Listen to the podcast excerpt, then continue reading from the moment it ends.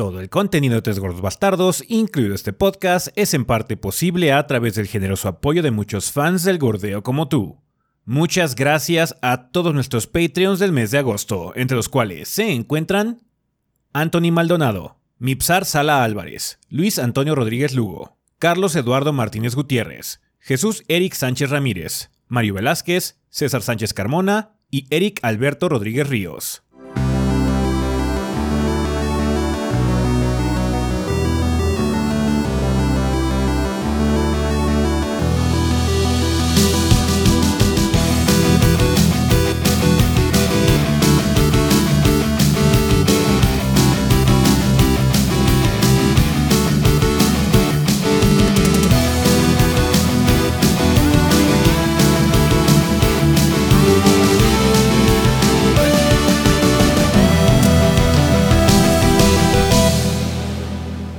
Pedo, banda? Sean bienvenidos al episodio 495.5 del episodio de los tres gordos bastardos. Eh, yo soy su Ezequiel y como ven aquí me encuentro con el resto del elenco los gordos, o sea, Rafa y Adrián.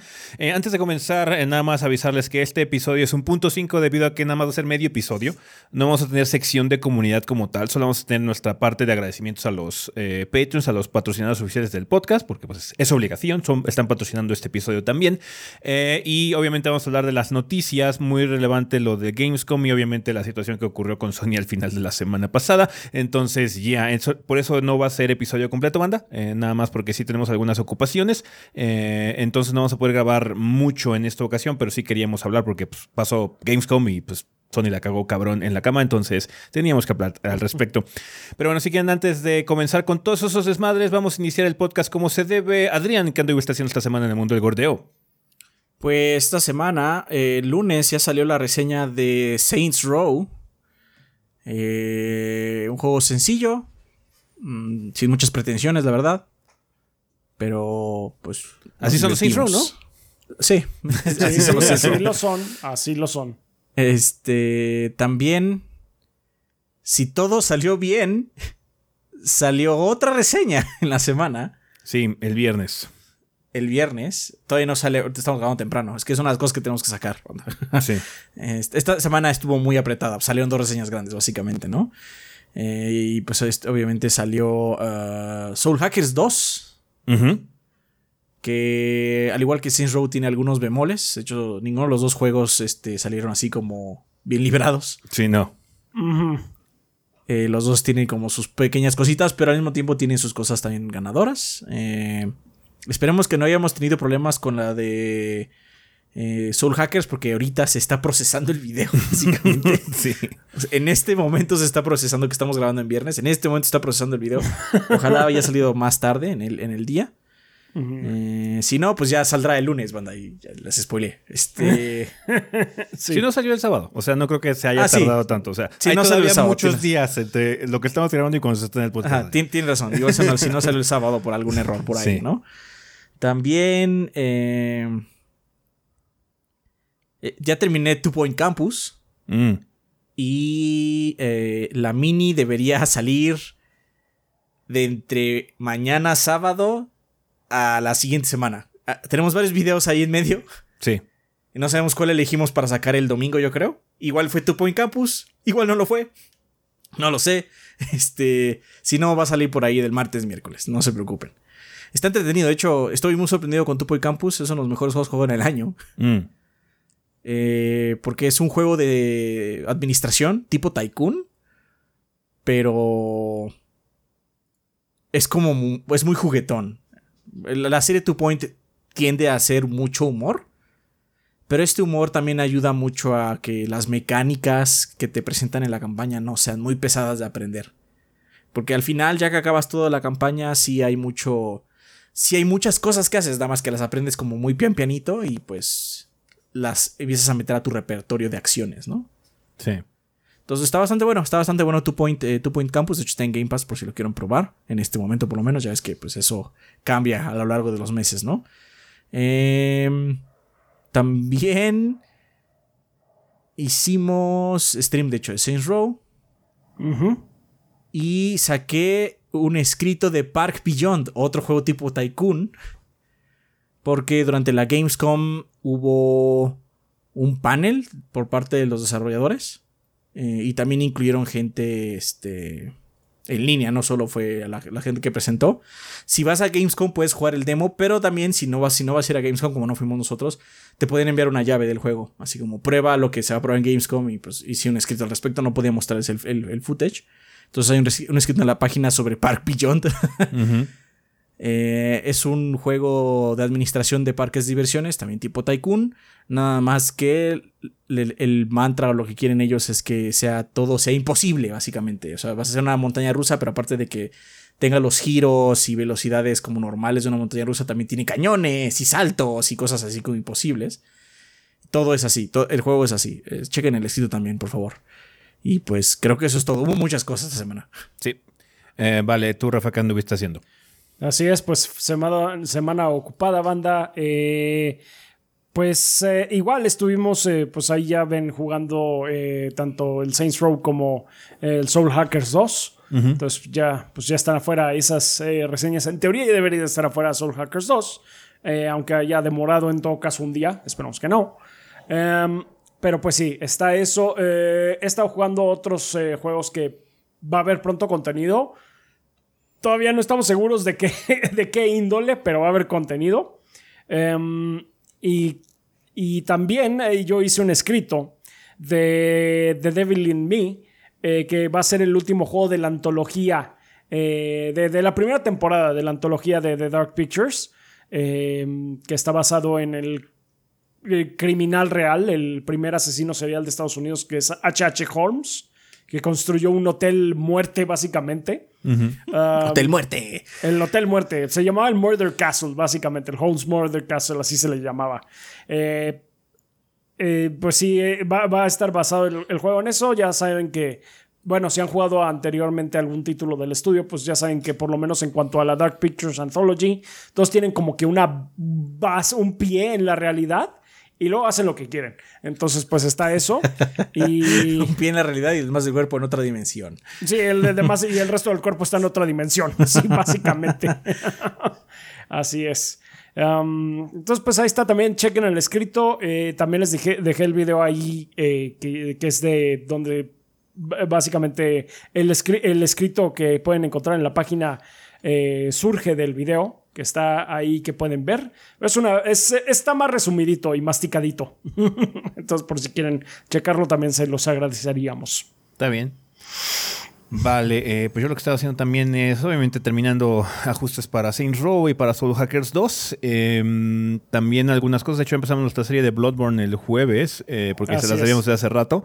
Eh, entonces dijimos, no, ¿sabes qué? Podemos empezar ahorita, porque no estábamos muy seguros cómo, cómo va a estar la situación con Death Stranding, por ejemplo, que sí, ya estamos en las partes finales y...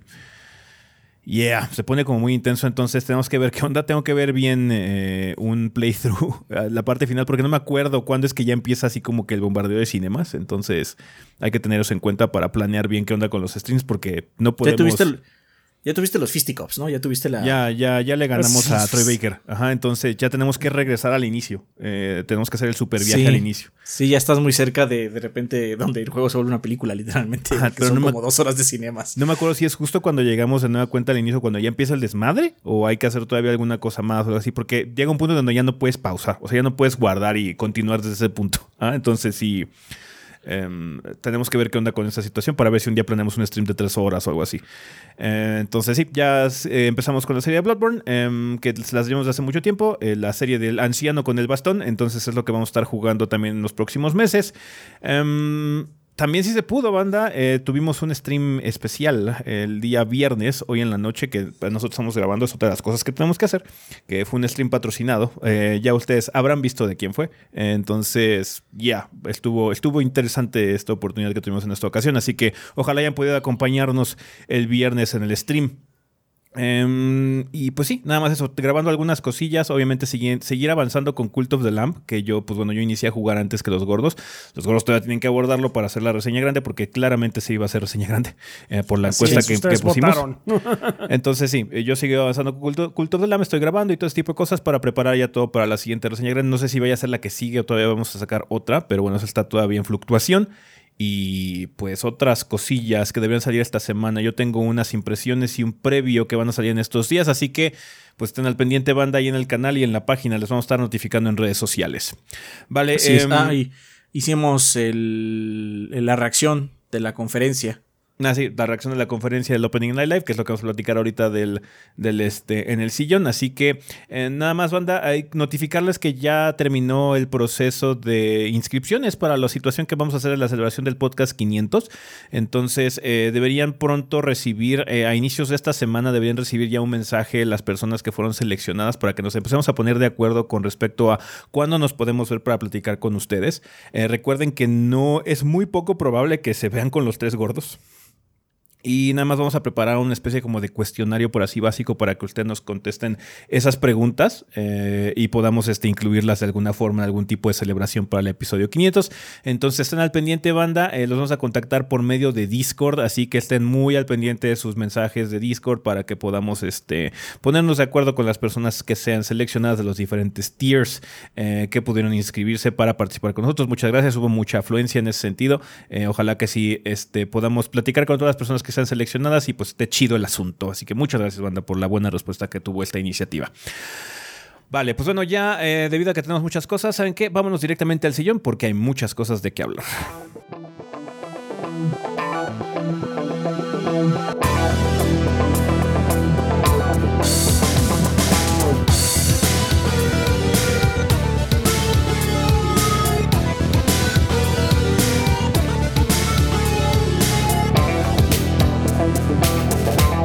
Muy bien, banda. Pues ya estamos aquí en el sillón donde vamos a hablar un poco sobre las noticias más relevantes de la semana. Pasaron varias cosas. Eh, lo más importante, obviamente, en cuestión de anuncios y todo ese desmadre fue eh, Gamescom. En general se llevó esta semana la Opening Night Live, que fue básicamente la... Eh, keynote, por así decirlo, del evento que organiza el Doritos Pop como parte del Summer Game Fest. De hecho, creo que es la, el evento que técnicamente clausura el Summer Game Fest. Entonces hubo varias cosas que, eh, que, se anunciaron ahí, que mostraron ahí, pero antes de eso, en un acto bastante extraño, eh, Sony decidió anunciar que el PlayStation VR 2 va a llegar al mercado a inicios del 2023. No hubo video, no hubo nada más, fue un tweet. Entonces, me parece que, no sé si ahorita en Gamescom o en Tokyo Game Show va a haber como pruebas más directas con el PlayStation VR 2, pero bueno, eh, estuvo como muy raro que no hayan hecho como mucha pompa. Más que nada porque anunciaron otra cosa en el Opening Night Live, eh, en, el Gamescom, que si quieren podemos empezar ya a hablar de eso. Em, y es que hubo una lista de juegos interesantes que se mostraron. Eh, uno que supongo que trató de ser de los juegos importantes del evento, pero desafortunadamente debido a que mostró muy poco, no hay como mucho que hablar de él. Eh, también porque la cosa está un poquito ambigua, es el juego de Everywhere. Eh, este juego ya tiene muchos años gestándose, banda. Eh, Leslie Benzies, que es este, una de las personalidades que concibió y trabajó por mucho tiempo en Rockstar con la franquicia de Grand Theft Auto, hace mucho tiempo se fue a Amazon Games para poder empezar a trabajar en la nueva IP esa IP es Everywhere. De hecho, ya sabemos el título de Everywhere desde hace muchos años, pero no habíamos visto absolutamente nada. Em, básicamente hay varias personalidades que son este, Matthew Smith y Colin Entwistle que también trabajaron en Rockstar y es un título que supuestamente está enfocado en la libertad y en tratar de volverse una plataforma como una segunda vida, una vida virtual para toda la gente que quiera participar en él, porque aparentemente no solamente es como o sea, cuando lo vimos pensamos en MMO, ¿no? Así como, ah, va a ser como un Destiny o como un WoW o algo así. Pero ellos empezaron a platicar durante la presentación que lo que quieren es que hay, sea como que todo. Y pues nosotros pensamos que ya hay un juego así y se llama Fortnite. sí. Entonces, em, obviamente puede ser que la situación sea mucho más avanzada que en Fortnite. No sé, siempre hay. Que pensé que ibas a decir Second Life. no. O sea, en Second Life, no sé, supongo que sí hay conciertos, pero si hay conciertos no es de nada importante. O sea, en, Fortnite, o sea, sí. va gente a estrenar sus álbumes, o se estrenan películas, o trailers, o cosas así, güey. Second Life has become like a pervert den o algo así. Está fea. ya es un tujurio de mala muerte Second Life. Está bien, está bien. Entonces, pues, o sea, suena interesante, pero este tipo de juegos que tienen presupuestos monumentales y que tienen ambiciones monumentales, también tienen muchos elementos que pueden fallar y pueden ser catastróficos. Entonces, o sea, Leslie Benzies y todas las personas con las que está trabajando pues, tienen un historial muy respetable, indudablemente. Pero, pues no sé, o sea, sigue, sigue siendo. Básicamente vimos un producto en fase de concepto todavía. O sea, vimos por ahí medio gameplay perdido en el medio trailer que mostraron, pero todavía Everywhere, no, es, everywhere no es nada. Me es, me es difícil emocionarme por algo a lo cual ni siquiera tengo cosas para especular. O sea, sí. Eh, el juego dijeron es que vas a poder hacer de todo y demás. Ah, ok, es como un hub social, ¿no? Nada más que mejor que Metaverse, supongo. Ah. Este. pero, o sea, lo que mostraron fue como nanosegundos de, de, imágenes, así mm. como, sí. es que cuando estás en fiestas y cuando estás haciendo no sé qué, así como, ajá, bueno, pero ¿qué? ¿Qué es eso? Me estás mostrando muchas cosas mundanas como de los 3D. Porque a veces podemos emocionarnos por un título del que no sabemos mucho, ¿no? Pero el tráiler es cautivador o presenta más dudas que respuestas y puedes especular sobre el respecto. Puedes rascar. Aquí no hay nada. no, no, hay nada. Solo está el nombre de Leslie Benzies. El, ajá, el nombre, o sea, que indudablemente este, muchos trabajadores de eh, Rockstar, pues muestran, muestran respeto por ellos. Claramente son gente que sabe hacer juegos chingones. Pero pues no hay nada de dónde anclarse con esto. Sí. Eh, no, es que además también con, pues, lo que salió a decir como que no tenía nada de particular se, se sintió muy bueno, a mi parecer, muy como eh, plática corporativa. Sí, es que estamos planeando una experiencia que es como nadie, eh, como nunca antes se ha visto, es de, ah, sí, pues este discurso ya me lo sé. Entonces, sí, como yo también jugué, yo, también jugué antes. Sí. y sí, efectivamente fue como, algo que nunca antes había Algo que nunca se había visto y esperemos que nunca se vuelva a ver. Nunca vimos un fallo tan catastrófico. Así es. Eh, pero bueno, uno que realmente sí causó bastante emoción fue el título de Lies of P. Este juego ya lo habíamos visto anteriormente, me parece que con un trailer CG o algo por el estilo, pero ahora sí vimos un poquito de gameplay. Para la gente que no esté enterado, el Lies of P es un juego tipo Soulsborne, inspirado en el cuento de Pinocho. es básicamente es Pinocho Now It's Personal porque aparentemente Pinocho ya siendo un niño de verdad está buscando a Yepeto de alguna forma o algo así porque el trailer es alusión. Creo que más sigue siendo una marioneta. ¿Sigue siendo? Eh, está buscando ser un niño, está buscando ser un niño de verdad ya, porque sí se ve muy o sea, es que hay ah, dos Yo quería que fuera como Pinocho 2, ahora es personal. Es que hay una hay una imagen donde tienen a una eh, Madonna con el básicamente el niño de madera, no sé qué está pasando allá afuera. El niño de madera. Eh, entonces yo supuse que ya el, Pinocho que vimos ya era como niño, ¿verdad? Porque cuando hicieron close up no se ve así como. Se ve como piel, se ve como piel. Se ve como piel, pero sí parece que puedes este, cambiar tus prostéticos y demás. O sea, sí. Eh, parece que sigue siendo todavía de. Dime dónde está Gepetto. No me hagas decir mentiras. Parece que mentir sí es una mecánica de alguna forma. Pues tendría que serlo, ¿no? O sea, una de las cosas, uno de los pináculos, una de las de, las bases de Pinocho es mentir o no mentir, en el caso. Así es. Ahora bien, ¿se van a convertir en burros? Who knows? Debe haber una sección donde te conviertes en burro. Eh, pero bueno. eso es genuinamente aterrador. ah, sí, sí, sí. ¿Pinocho es una Pinocho la de Disney? Sí. Es muy aterradora, Pinocho. De hecho, sí, esa parte es así de ¿y qué le pasó a los niños? ¿Son burros ahora? se convirtieron en burros? Son burros. Sí, Sí, they're probably dead. O no sé. Trabajando en minas, no sé. Pero bueno, el juego va a estar disponible en el 2023 para Xbox Series, PC y PlayStation 5. Y algo padre es que está confirmado para Game Pass día 1. Entonces. Así es. Verás, no va a poder probar, banda. El Lies of P. Eh, también vimos un título llamado Atlas Fallen, que es de Deck 13. Traer un poco de gameplay. Héroes en el desierto que hay una caravana. Eh, nosotros asumimos que iba a ser un Diablo clon, pero no, en realidad sí es como un juego de acción. Y lo confundimos con otro título que acabamos de ver hace poquito, pero no, es un juego completamente diferente. Que parece ser que es un juego de acción 3D. Suponemos que se ve como. O sea, parece como hack and slash y con magia. ¿ah? Entonces. Sí. O sea, está bien, eh, es un concepto muy básico, pero si esos juegos tienen gameplay apretado, pues tan chingón, ¿no? Sí, sí, sí.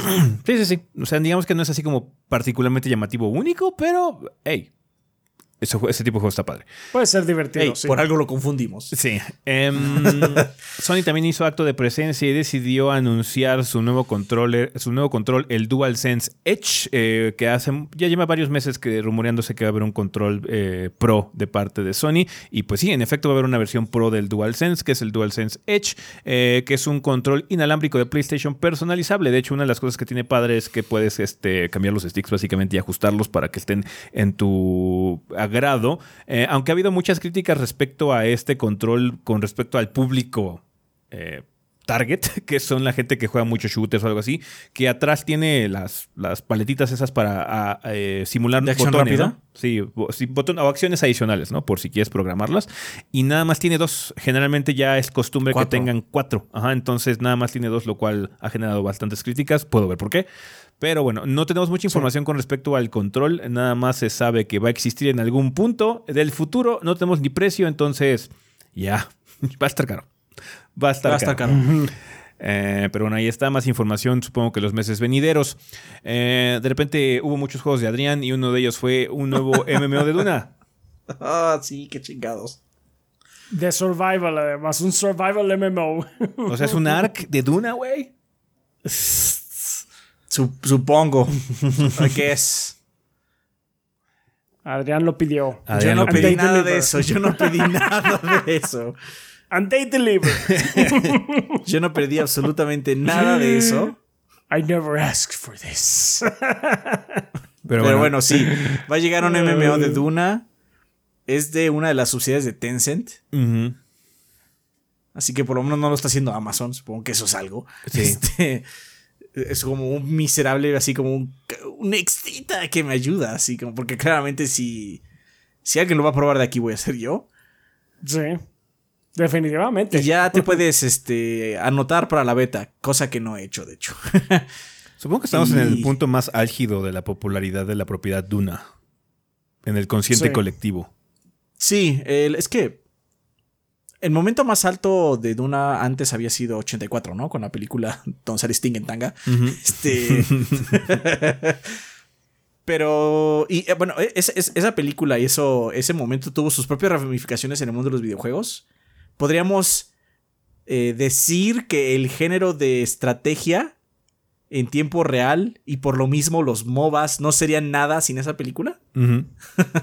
Porque el juego de Duna 2, que es un juego de RTS, es una secuela, entre comillas, de. Por eso se llama Duna 2, de Duna, que es un juego que hicieron a base de la película Duna. Es una serie así como de situaciones que de- llegaron a RTS, ¿no? No estoy diciendo que no hubiera otros RTS, pero ese RTS ya es de los que hicieron Command and Conquer, entonces tiene este elementos que se básicamente que se quedaron primigenios en el género y que todavía seguimos cargando, ¿no? Eh, de hecho, la música es de Klepaki y es muy buena. Pero bueno, no importa. Este, me estoy desviando. El chiste es que ahorita la, la- la película, pues sí, de, de Villeneuve, pues tiene mucho impacto. Y pues ahorita Duna es como muy. está muy caliente, hermano. O sea, ya tenemos un RTS como tal de Duna. Sí. De, sí. Son que de hecho 4X, pude ¿no? probar. Eh, creo que son 4X. No lo he podido probar, la verdad. Este, espero probarlo. Ahora está en early, no, es, no está full. Espero Mm. probarlo cuando salga ya completo el juego. Porque tiene. Creo que lo que agregaron hace poquito fue el multiplayer. No, no, no, no, no estoy siguiendo la pista así súper fuerte. Está bien. Eh, y pues ahora este MMO que. Híjole. Podría estar cutre. ¿eh? O sea, es que. Con los MMO.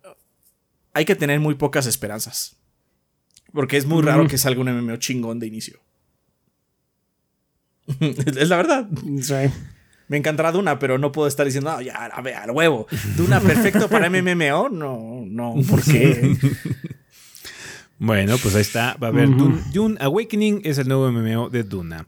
Eh, tenemos ya fecha de salida para Sonic Frontiers. No sé si ya teníamos, Rafa, tú que eres el fan, cuéntanos, ¿ya estaba definido o todavía no? No, todavía no estaba definido. Sabíamos que iba a salir este año, no sabíamos exactamente cuándo, pero pues nada más estábamos esperando. Yo ya nada más estaba esperando el golpe, así de cuándo va a salir. Y pues sí, efectivamente la Gamescom fue el momento para recibirlo. Y pues... eh, sí, ya 8 de noviembre, la fecha en la que... ya, se ac- terminará eh, lo que tenga que terminar, espero. Tómatelo, ya, tó- tómatelo con calma, chaps. me lo tomaré No con va a pasar calma. vergas. El pinche año de Podría Chaps ha estado bastante decente. chingoncísimo. Ojalá que sí, en serio. O sea, en serio, puede ser- deseo que esté bueno. Pueden ser de ¿En dos, serio? chaps. Pueden ser de dos. Una, que sea así como que el año de chaps no estuviera tan cabrón como tú, que- tú, cre- tú creías. O que todos los otros fueron nada más dots. Fueron así como, ah, pero te van Sí, a chingar. sí, y el karma no. se fue acumulando y acumulando. y va a explotar con ese otro juego, ¿no? mames, imagínate que. Ay, no, es que además, como es mapa abierto, es de, oh god, it's gonna be a long time. No sé, sí le temo. Hasta ahora, como bien dice Adrián, el año de, de Chaps han sido puros dots. Este, las, las cosas que, a las que le temía han salido decentes. Hasta eso. Suertudo tú. Eh, sí, suertudo yo. El, realmente el juego más aburrido que ha jugado este año es el pinche Centennial Case. Ah, o sea, me ha ido bien dentro de todo. Entonces, ah, quién sabe, igual y tengo suerte y sale bien este juego. Y ojalá que sí. En serio, espero que sí, porque pues eso es un win para, pues, para todo el mundo. También para los fans de Sonic. Entonces, pues ya o veremos. sea, para mí no, a mí no me tal. importa, pero Es un win para todo el mundo. Es un win para todo el mundo. He dicho. También para ustedes, porque si no me escucharán quejarme tanto. Pero me divierte. O sea, me Ajá, pero, divierte. pero, pero, pero la broma. Es como cuando, así como, es como si hubieras visto una cubeta y hubieras decidido meter la pata ahí. Me hubiera divertido ver mucho cómo no te la puedes sacar del pie. No, bueno. Vale, eh, pues ahí está con Sonic Frontiers. También tuvimos un, un, pues básicamente un anuncio sorpresa. Eh, Randy Pitchford fue a ver a Doritos Pope para presentarle New Tales from the Borderlands, que es una secuela Ah, sí. a este. Bueno, originalmente fue un, fue un juego de Telltale Games, ahora no. Ahora sí, este, pues, no, no me acuerdo quién lo está desarrollando, no sé si es Gearbox directamente, pero eh, parece ser que los escritores y los storytellers que originalmente pues, eh, ayudaron con la creación del primer Tales from the Borderlands van a trabajar también en esta secuela. Este título va a estar disponible a partir del 21 de octubre para Switch, PlayStation 4, PlayStation 5, Xbox One, Xbox Series y la PC. Va a haber una edición digital a 40 dólares y una edición deluxe digital y física a 50. Parece, yo creo que van a sacar ya todos los capítulos, ¿no? Porque de hecho Tales from the Borderlands fue de esos juegos de Telltale que salían episódicos. Pero ya eso de los episodios está muriendo, ¿no? Qué bueno. Así es. Sí. Ah, sí, el Nasty Block. Con. ah, Pero bueno, Claro. También, mostraron gameplay de pinche Homeworld 3. Iba así como, ajá, sí. Eso es Homeworld. ese es Homeworld, sí. Constato. que también es Gearbox, ¿no? Es Gearbox Publishing, ¿no? El de, Es de Gearbox Homeworld. Publishing. Es Creo que sí. los remakes que hicieron del 1 y del 2 son también Gearbox Publishing. Está bien. Em, Lords of the Fallen 2, que es Lords of the Fallen, eh, No, no, es The, Lords of the Fallen eh, fue anunciado eh, de nueva cuenta porque ya sabíamos de la existencia de la secuela de Lords of the Fallen, pero parece ser que pues, ha tenido un desarrollo un poquito largo y tortuoso porque bueno, ha sido cambiado ya su estilo a The Lords of the Fallen. Pues, tu- tuvimos un juego en la franquicia, entonces es momento de reiniciarla. El reboot está, es ahora.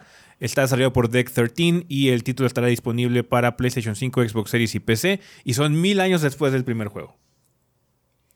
O sea, bien podría ser nada con Otra pinche IP. De hecho, se ve muy diferente. ¿eh?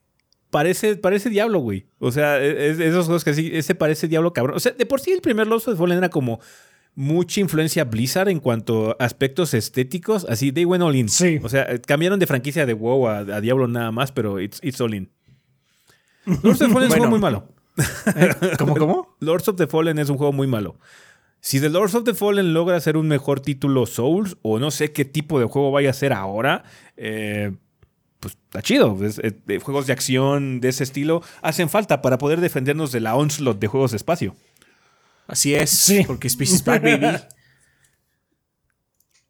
Em, pero bueno, ahí está, va a estar disponible en algún punto del futuro etéreo, así que espérenlo después. Supongo, supongo que veremos más sobre The Lords of the Fallen en los siguientes meses.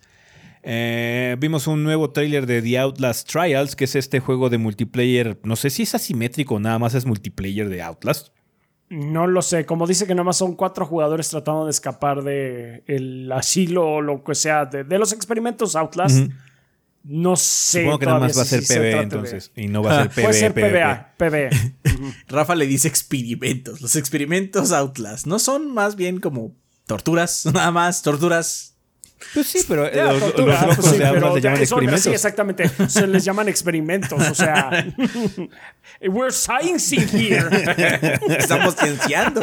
Estamos cienciando, maldita sea. Eh, va a haber un beta cerrado de este juego el 28 de- del 28 de octubre al 1 de noviembre. Eh, supongo que te tienes que registrar en el sitio de Outlast Trials. Está desarrollado por Red Barrels y son cuatro jugadores que tratarán de eh, sobrevivir una serie de experimentos brutales luego de ser secuestrados por una entidad llamada la Murkov Corporation. Básicamente...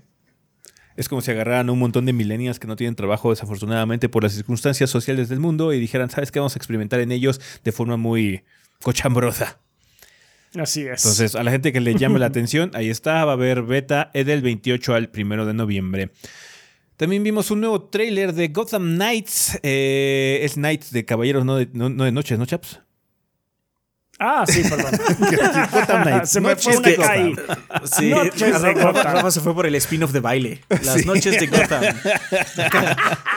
El pinche Batman echando la fiebre del disco. No, va a ser como Sí, el de Star ya, Wars, perdón. Van a perdón. canciones populares con letras de Star Wars. Así Ahora es, van a ser claro, de claro. Batman. Vamos a la batidiscoteca. Mi Batimilkshake bailar trae a todos los niños al patio. Al patio. Mi batimil.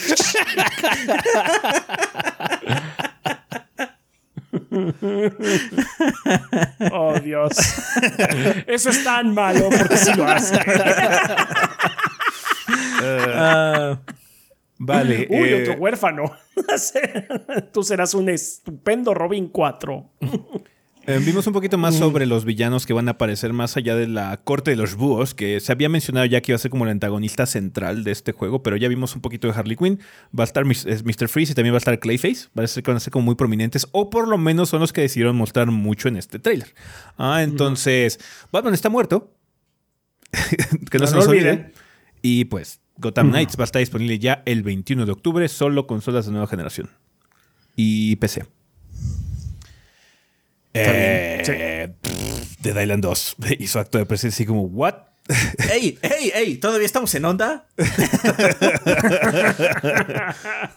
¡Ey, ey, ey! Miren, es Lenny Kravitz, damas y caballeros. Lo conseguimos. Sí. em, lo, peor- lo más raro es que tiene fecha de salida, o sea, va a salir el 3 de febrero del 2023, el año que entra. Entonces, Deep Silver ha estado trabajando mucho tiempo en Dead Island 2. Y parece ser que ahora no va a ser una isla, parece que van a ser Los Ángeles. eh, a menos de que Los Ángeles ya sea una isla por alguna razón o algún cataclismo. sí, igual con un temblor se separó, como Ajá. en Escape de Los Ángeles. Sí. Sí. Y esa es la isla. Pues no, es que en el futuro le decimos a Los Ángeles la isla por una razón pendeja que se nos ocurrió. Ajá, entonces, ajá, claro, claro. entonces Dead Island 2 Es va a estar como- dispo- ¿Qué? Esta situación de Dead Island es como esa gente que conoces en el trabajo o, o en la escuela y dice, voy a hacer algo grande, ¿eh? Voy a hacer algo grande. No escuchas nada de ellos después y luego llegan y ya va a salir, perros. ya, I got it, lo tengo. I got it. ¿Te bro. acuerdas? ¿Te acuerdas cuando te dije que iba a ser algo grande? Pues aquí tengo esta cosa grande. Ok, Dead Island ok. 2 sale Sí. Lenny Kravitz y va a salir para el PlayStation 4, PlayStation 5, Xbox One, Xbox Series y la PC. O sea, ojalá esté divertido. O sea, lleva mucho tiempo ahí gestándose como para que no lo esté. Sí. Mostraron varios personajes, va a estar como muy irreverente el asunto. Ya se fueron muy, se fueron all in al, al espíritu verdadero de Dead Island. Entonces, Sí. ya. Eh, hablando de, Dead- bueno. hablando, de Dead. Island, hablando de Dead Island, también eh, vimos ya un nuevo tráiler de gameplay de Goat Simulator 3. Yo creo que les enchiló, yo creo que les enchiló que Goat Les Simulator. enchiló lo de Goat Simulator. Hazte sí, un juego ahorita en dos meses. No me importa cómo salga. Pero No me señor, importa cómo salga. Vamos a enseñarles a maldita cabra. ah, es que, lo que para los que no entiendan, Goat Simulator is- le, le hizo broma de Dead Island. Sí, hizo, una, hizo parodia al tráiler de Dead Island de hace muchos años, pero con el Goat Simulator. Y yo Sí. creo que ya- eso fue hace unos meses. Yo creo que les enchiló así, puerco. No. Eso calienta. Inaceptable.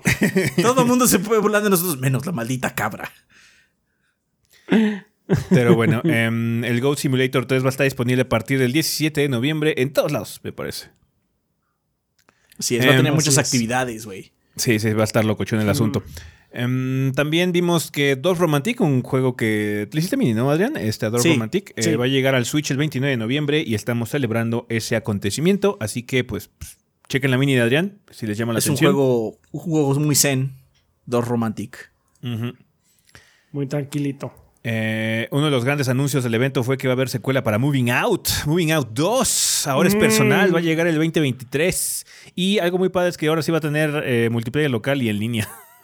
Ah, Qué sí, bueno, qué ahora sí vamos a poder jugarlo sin el pinche. Parsec. che- ¿Cómo Sin se el llama? SharePlay ni el parsec, eso va a estar genial. Eh, Ah, sí. Regresa el fragile. el fragile regresa. El fragile. Los farts y todo ese desmadre. Entonces ya Así va a estar es. bueno. O sea, va a estar bueno. es- ya, ya, está, ya está confirmado el personaje Ezequiel. ¿Al tostador? Así el es, el tostador. tostador. Sí. vale. Ah, sí. eh, también un juego que solo Chap supo, supo que chingados es Killer Clowns from Outer Space. ¿Qué pedo con esto, Chap? Sí. Ah, pues bueno, Killer Clouds from Outer Space fue una película de los ochentas de, de esas de terror, pero es de, esa- es de esas de culto que es tan mala que, Clase B. que generó un... Sí, es clase B, es que es terror B. Y este, son de payasos que son extraterrestres, secuestran a los humanos, los convierten en, en estos eh, algodones de dulce y se los comen. eh, wow. That's, that's their thing. Entonces, bueno, ese juego, pues ya va va a, haber, va a hacerse un juego asimétrico. eh, va a ser competitivo. Es de los mismos que hicieron el de Viernes 13, que parece que están agarrando puras IPs así de, de, de terror de los 80s para, para hacer este tipo de cosas. Entonces va a ser un eh, asimétrico de 3 contra 7. Ahora no, no es nada más un asesino, son tres payasos contra 7 jugadores. Eh. En un mapa que es generado proceduralmente. Que, a ver, ¿qué tal sale eso? Eh, en- pues es, eh, ya saben, los tres payasos tienen que tratar de comerse a todos los humanos y los humanos tienen que sobrevivir. O, o por lo menos este, sabotear eh, lo que están haciendo los, los payasos, la invasión de los payasos. Supongo que eventualmente tendrán Eh, que escapar, como siempre. Sí, como siempre. Eh, va a ser un live service, entonces va a tener actualizaciones programadas después del lanzamiento. Esperemos que no muera feamente como el viernes 13. Eh, pero pues eso ya lo dirá el tiempo. Ok. Esperamos que esté bueno porque es- ya sabemos que es muy difícil hacer un buen juego de eh, asimétrico de este, de este estilo. Sí, yo declaro en este momento ante, ante toda la banda que Safo. No, pues Está Rafa dijo bien, I'll yo. do it. Rafa, Rafa, dijo yo. I'll do it. Ah, está bien. Qué bueno. I don't juegos son muy o sea- difíciles de grabar. Son, es que son Pues muy sí, latosos. sí. Son muy latosos. Igual y, igual y sale terrible, pero pues, eso ya lo veremos después. Son muy latosos juegos. Mm. Vale, eh, también tuvimos un anuncio que aparentemente el señor Brandon Sanderson está colaborando con una nueva IP eh, creada por el estudio que nos trajo este, Subnautica, que se llama Moonbreaker, que es un juego de figuras. Básicamente es un juego de estrategia, pero con figuritas, que son literalmente figuras, porque también las puedes pintar y todo eso virtualmente. Básicamente, por si no puedes hacer este hobby eh, en la vida real, porque pues, es un poquito costoso o un poquito aparatoso Es de hacer, caro. eh, pues lo puedes hacer ya virtualmente, ¿no? Así es. eh, Sí. Sanderson dijo: Hey, ¿qué tal, chicos? Ese güey es como muy bonachón. Este. Vamos a hacer ¿Quién este quiere darme juego. dinero? No creas, ¿eh? Cuando dice quién quiere dar dinero, le lleve, le lleve dinero. O sea, sí, sí, sí. Decir, me gusta que me den dinero. ¿Quién quiere darme dinero ahora? Gritaron varios. Y Pues pues, es un juego de. Básicamente, Sanderson dijo que puso como el mundo, o sea. El lore del mundo. Mm. Pero el juego como tal es un juego de estrategia donde mueves piezas como si fuera un wargame normal, mm, Sí. nada más que virtual. sí. Y puedes pintar tus figuras como Warhammer, quieras. Hero Clicks o algo así. Ah, que creo, creo que el más nuevo se llama Crisis Protocol, el de Marvel. Ah, ya, bueno. Pues ese tipo de cosas. Está bien. Pues Está raro. Hero Clicks es el que yo conocí, estoy viejo. ¿sí? Sí, Heroclex es ya viejito. Este, Sí, creo, que lo más raro es que las figuras no se mueven. Son figuras, figuras. gustado- Ajá, son figuras, figuras. Me hubiera gustado que movieras la pieza y hiciera como un ataque quizás y luego regresara a su a su este a su Estancia a su- a normal. su- ajá, a su posición normal. Para aprovechar el medio que conocemos como videojuegos. Porque sí se siente raro que pues nada más muevas piezas y ya. Y creo que van a vender también las figuras por separado por si las quieres pintar en la vida real. Vale. That's nice. Em, también vimos información sobre una nueva expansión de Age of Empires 4. Va a haber dos nuevas civilizaciones en octubre para conmemorar el primer aniversario de salida de la franquicia, que son los otomanos y los malíes. Eh, la actualización será gratuita y los otomanos tendrán nuevas tecnologías únicas. Tienen muchos bonos por producción militar y las armas de asedio de pólvora más grandes del juego, que son unos cañonzotes. Em, tiene una unidad que va a caballo tocando tambores y pone bobs a sus unidades. Me, recuerda, recuerda a la unidad de, de, Valkyria 2. El músico que traía la tuba. El músico. Vamos a matar a esos perros.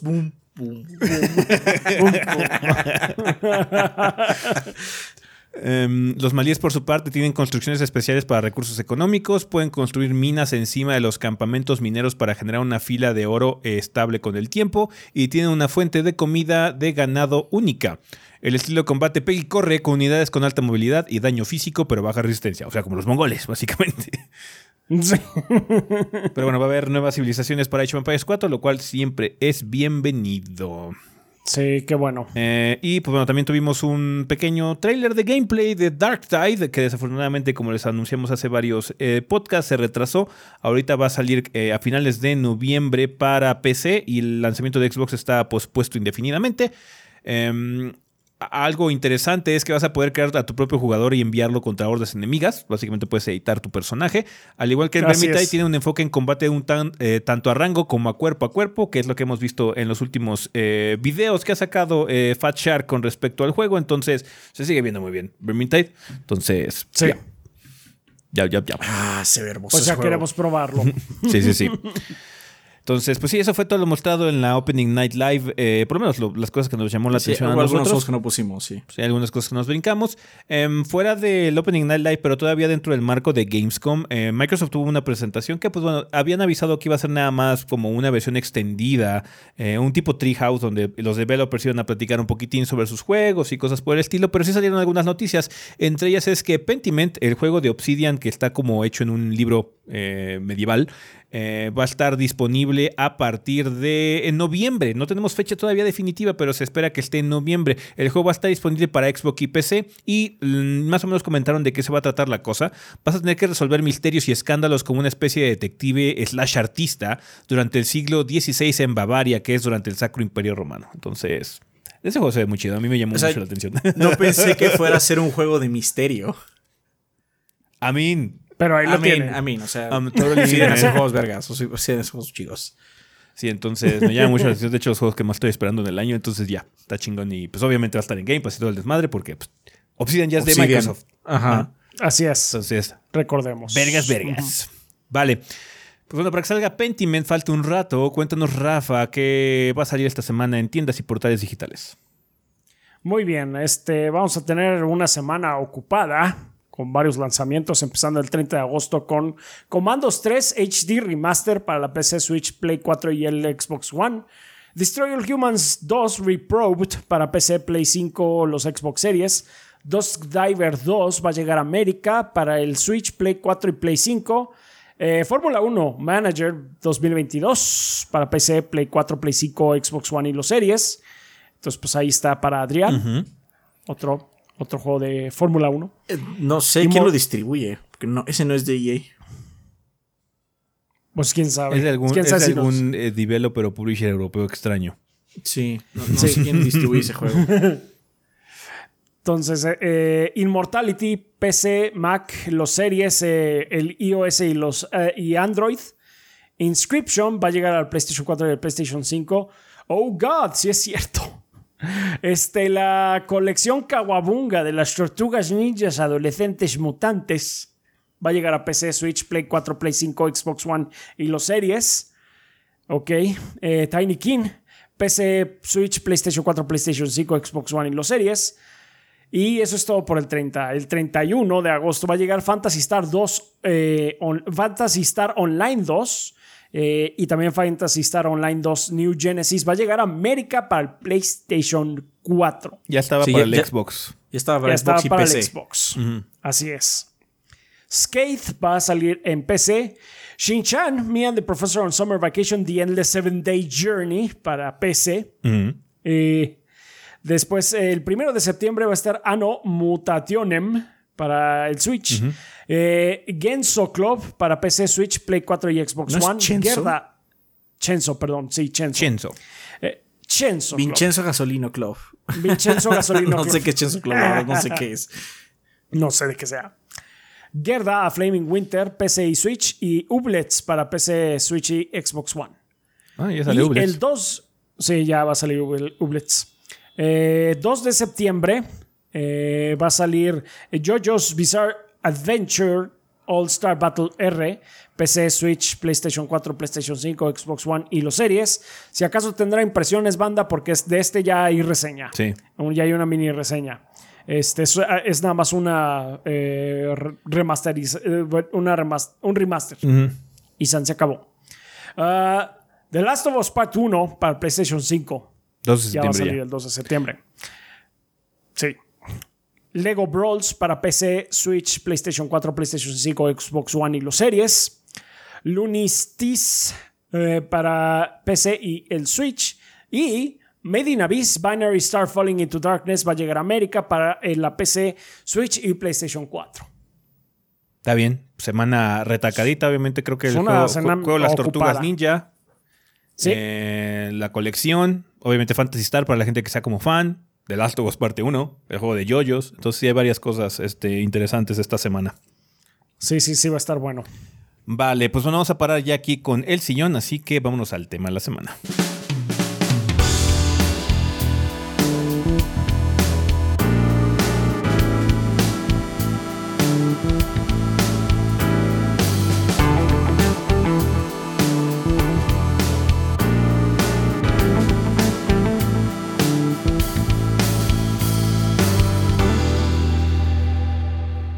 Y bueno, bueno, pues ya estamos aquí en el tema de la semana. En esta ocasión no va a haber vida después del podcast porque, eh, aunque el tema pasado de lo de Final Fantasy, pues bueno, sigue pendiente, eh, vamos a hablar de él en el siguiente episodio, en el 496. Les habíamos dicho que podían dejar...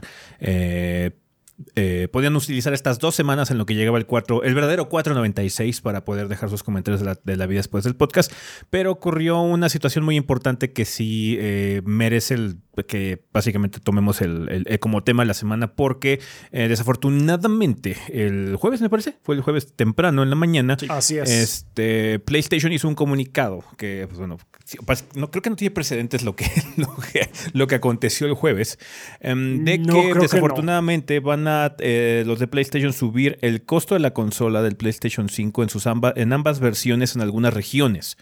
Em, en el comunicado del PlayStation Blog dice lo siguiente. eh, el entorno económico global es un reto que muchos de nosotros a través del mundo sin duda estamos experimentando. Estamos viendo tasas de inflación elevadas, tendencias económicas adversas y condiciones que impactan a los consumidores y crean presión sobre las industrias. A partir de estas situaciones complicadas, Sony Interactive Entertainment ha tomado la difícil decisión de elevar el precio sugerido en regiones selectas. No habrá incremento de precio en Estados Unidos. Bueno, ¿cuáles son esas regiones selectas? Todas, excepto Estados Unidos. Sí, Sí. básicamente.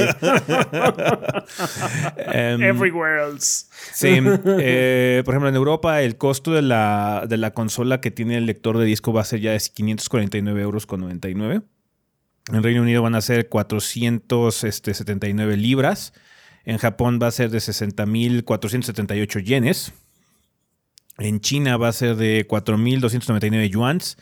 Australia van a ser 799 dólares australianos, obviamente. México va a aumentar de 13.999 a 14.999. Básicamente es un aumento de 50 dólares, que son los mil pesos.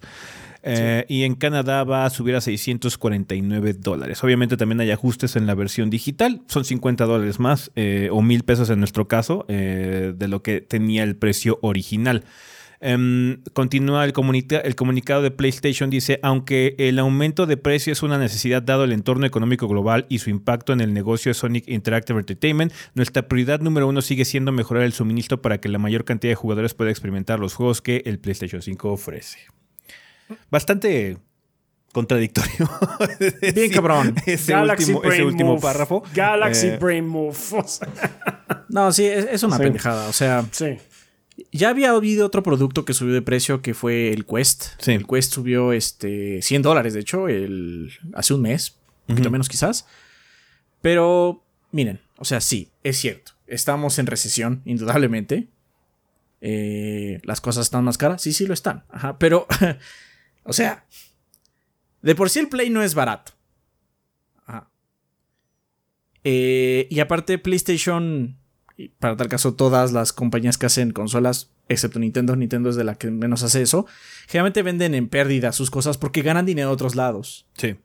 Ajá. La verdad es que esto se ve como, ¿saben qué? Sí, está difícil la situación, pero no queremos bajar nuestra, nuestra ganancia de, para los inversionistas. Entonces que suba el Sí. precio a lo demás, ¿no? Ajá, se joden los demás. Estamos hablando que es- hicieron este ajuste para no para que la curva o la proyección de ganancias que tuvieron, yo creo, no disminuya sustancialmente. Porque sí, o sea, es. la presión económica se está sintiendo en muchas industrias, indudablemente todo está subiendo de precio, eh, pero em, eh, digamos que eh, el mercado que tienen las consolas es lo suficientemente versátil como que para que puedas hacer ajustes y compensar esas pérdidas de otra forma, que es generalmente lo que, lo que hacen. Eh, eh, cuando sacas una Sí. consola, haces eso. Haces, ¿sabes qué? Sacas la consola en pérdida para hacer la compensación con servicios, con el cobro que se está generando a través de la venta de productos en tu tienda, las regalías que tienen que pagar también de lanzamientos físicos, ahorita ya con servicios en el hecho de que pues, tengamos ahorita el PlayStation Plus, PlayStation Plus Extra y todo ese tipo de cosas. Entonces, hay formas de lograr esa, ese incremento de ganancias eh, para poder compensarlo de otra forma. Es difícil, indudablemente, porque son dos marcos muy distintos. La producción de un producto así físico, importaciones, aranceles, transporte, todo ese tipo de cosas implica muchas otras cosas que los bienes digitales. Pero aún así, como dije, el ecosistema es tan versátil que puede ser un poco más inteligente a simplemente Ajá. sucumbir y subir y tener que subir el precio de la consola como tal, que es la, la gateway para que la gente entre a tu ecosistema y gaste más dinero y te dé más dinero a ti, a final de Es cuentas. que eso es lo que menos entiendo. O sea, es- en pocas palabras, para la gente que luego crea que no, es que esto es una pendejada, banda. O sea, con todas las Sí, cosas, es una plain pendejada. and simple. Ajá, No, sí, es una tontería y estamos en completo desacuerdo, pero nuestro trabajo no es venir a gritar como si estuviéramos en internet Ajá. vociferando nada más, banda. Tenemos que platicar de por qué está pasando y por qué se nos hace una es. tontería. Creo que lo más grave de todo esto, sea, sí, obviamente, si subes un poco más el precio de la consola, le sacas más dinero.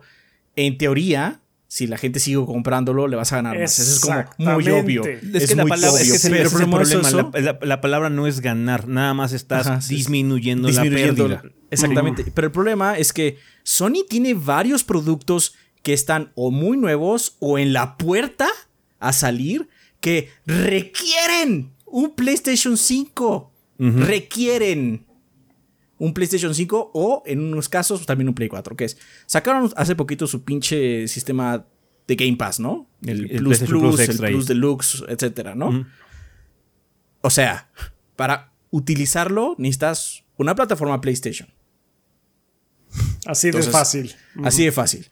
En enero o en febrero o a inicios del 2023 va a salir el PlayStation VR 2 que necesita un PlayStation 5. Si de por sí, ya de por sí ese producto, el PlayStation VR, era un producto de lujo, porque necesitaba una consola que no es barata de todas maneras, con, con el incremento o sin él. Todavía estás condenando más ese periférico extra, ¿no? Porque le estás haciendo eh, gastar más a la gente que le interese. Y además viene su control pro, Sí. que anunciaron hace nada, ¿no? Que el control Ese pro puede es- decir, puedes usarlo en la PC, pero realmente obviamente está hecho para el ecosistema PlayStation. Es un control de PlayStation. Sí. Ajá. Entonces, No, el, estos VR, el VR es el fuerte. El VR es el fuerte porque sí, de hecho tienes mucha razón. Digo, es un gateway. O sea, el VR, que yo sepa, a menos de que hayan confirmado algo o hayan confirmado algo, necesitas a huevo, como tú dices, el PlayStation 5, a menos de que milagrosamente sea compatible también para PC de ahora en adelante, ¿no? que Pero no pasó sí. con el 1. Ujú. Pero el sí. 1 puedes conectarlo a la PC, pero hay que hacer varias cosas para que funcione. No, no es plug and play. Ujú. Entonces, es una decisión muy tonta. Y aparte, obviamente, haces que la competencia, en este caso Microsoft y Nintendo, tenga publicidad gratis. En primera, porque. Se aprovecharon, O sea, además, Mic- o sea, no Microsoft- la dejaron pasar. Pues cómo la van a dejar de pasar. O sea, Sony Pues, tampoco claro. la dejó pasar. Cuando pasó lo del Xbox One, eh, de siempre online, ellos dijeron, no, nosotros no somos así. En chinga lo dijeron. ¿Por qué? Porque pues, no lo vas a dejar a pasar. Me, me No, estás pero fue también por indagaciones que se hizo de la prensa. O sea, no fue un comunicado que ellos hayan sacado por obra y gracia. O sea, sí hubo preguntas generalizadas y como hubo muchas preguntas porque ese es el problema. O sea, cuando uno lo hace, siempre tienes el temor de que lo haga el otro, ¿no? Entonces, lo bueno es que Microsoft sí contestó porque luego es... Si hubieran dicho la, la- la respuesta así como clásica de PR, ahorita no vamos a comentar por nuestros planes, porque bla, bla, bla, todo ese tipo de cosas, entonces ahí ya te la hueles. O sea, también están Ajá, pensando pero no, pero no, no lo vamos a subir. Porque te digo, las presiones económicas están en todos lados, en ese sentido, en todas las industrias. Afortunadamente, Microsoft está en una situación muy particular ahorita. Tiene dos factores a, a su favor muy grandes. Y uno es que ahorita la mentalidad de la compañía como tal, como les dije, de hecho, ahora en el stream que estuvimos platicando al respecto, es que ahorita Microsoft está más hambrienta de karma que de dinero. Porque Sí. tiene suficiente dinero, porque tiene una... Porque ese es el otro factor. El otro factor es que tiene suficiente dinero como para solventar esto en una industria mucho más complicada. O sea, eh, eh, Microsoft es una compañía mucho más complicada en muchos sentidos porque tiene muchas revenues. Entonces, ah, bueno, tenemos, estamos, está medio cojeando ahorita la situación de Xbox. Podemos solventar esto en un año, 12, en dos años, lo que sea, en lo que se resuelve esta situación de inflación. Pero tenemos otras avenidas mucho más, este lucrativas para poder regular esto, ¿no? Que Sony también lo podría haber hecho en muchos sentidos, porque tan solo con el propio ecosistema de PlayStation se puede hacer. ajá. Y de hecho puede haber- puedes hacerlo de formas todavía más inteligentes. Una buena forma de subirle el precio a la consola sin que la gente se dé cuenta es sacar la versión Slim y no bajarle el precio. Sí. ¿Sabes qué? Ahora está mucho más delgado el PlayStation 5, pero cuesta lo mismo. Sí, básicamente. Es eso todo. Ahí aumentas el precio de la consola porque el hacer el Slim te sale mucho más barato, pero estás sacando la misma cantidad de dinero y no haces un aumento de precio que la gente se acuerda, porque mucho de esto es psicológico. Ajá. Eh, o sea, es real. Los 50 dólares son reales, los mil pesos aquí en México son reales, pero el aspecto psicológico es lo más problemático y es lo que te va a pegar más a la larga. Mira, si, si Microsoft decide cambiar la, de opinión y subirla eh, el mismo precio al- alrededor del mundo en 3, 6 meses, le van a echar la culpa a Sony.